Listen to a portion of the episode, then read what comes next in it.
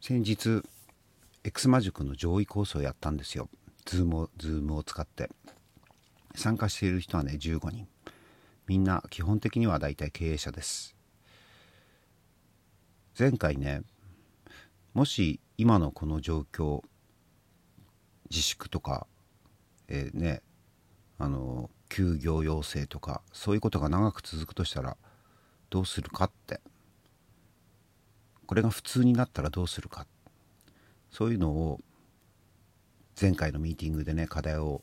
出したんですけどその報告をしてもらいました。直接売り上げに結びつかなくても新しい取り組みをしている人たちが多かった。今できること。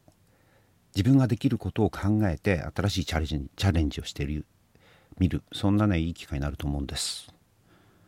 えー、みんな結構動き出してます。東京の上野湯島で飲食店を5店舗経営しているエクスマ塾生の前川ひろみさん、えー、彼女の取り組みをねちょっと紹介しようかなと思ってます。彼女は、えー、5店舗、うん、飲食店をね上野の湯島の界隈で5店舗経営してる経営者なんですけど非常事態宣言出る前の4月2日からもう人が集まるのを防ぐためにね全ての店舗を自主休業しています。社員は30名。全員の給料をね3ヶ月先まで保証してネット通販にいち早く切り替えたんですよ。でもあの前川さんが経営してる店舗の中にねラムチョップで有名な下町バル長岡屋っていうのがあってそこのラムチョップをねまずね通販にしました。冷凍でね届くんですけどとっても美味しいです、えー、そのねパンフレットにはですね一緒に入ってきてる、まあ、パンフレットっていうかチラシか。チラシにはですね解凍の仕方とかオーブントースターでね、えー、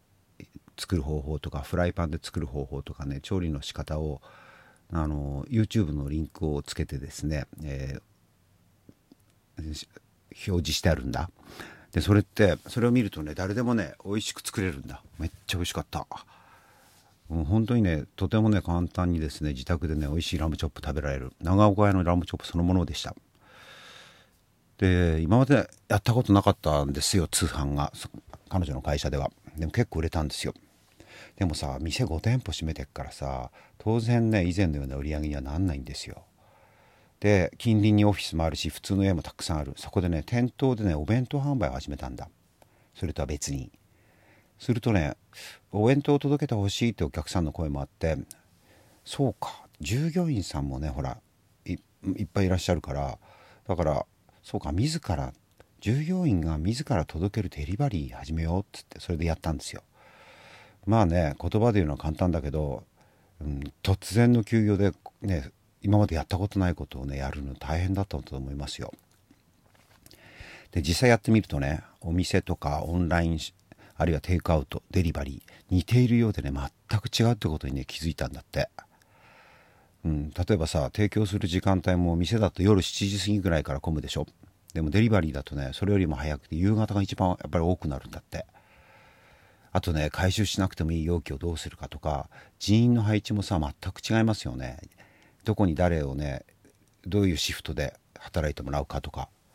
あと自宅で美味しく食べてもらうためにデリバリーにかかる時間も考慮したりとか、まあ、経験のないことの連続です。でもね今までに考えもしなかったことそういうことに気づいたり行動したことで新たな可能性も見えてきたりする。当初は近隣の飲食店でも困ってる人が多かったためあのデリバリーを応援したいと考えてたそうです。まあ湯島のですねあのその辺の飲食店をみんな巻き込んでみんなでやろうみたいな感じね。でもさ一気に広げてやるのはまだ難しいって、うん、まあともかく動けることからスピードを持ってやっていきたいってそう話してくれくれてました。SNS の発信見てると前川さん自身もそうだけど社員もみんなね一緒に盛り上がって、ね、取り組んでるのがよくわかるんですよ。えー、ねあのどんな大変な状況になっても仕事があるってこと働けるってことそして喜んでくれる人がいるってこと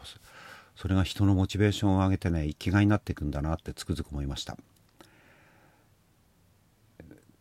今後ねどのような変化がやってくるかどんな社会になるか誰も分かりませんでもそれを想像して未来に向け自分ができることをし続けること。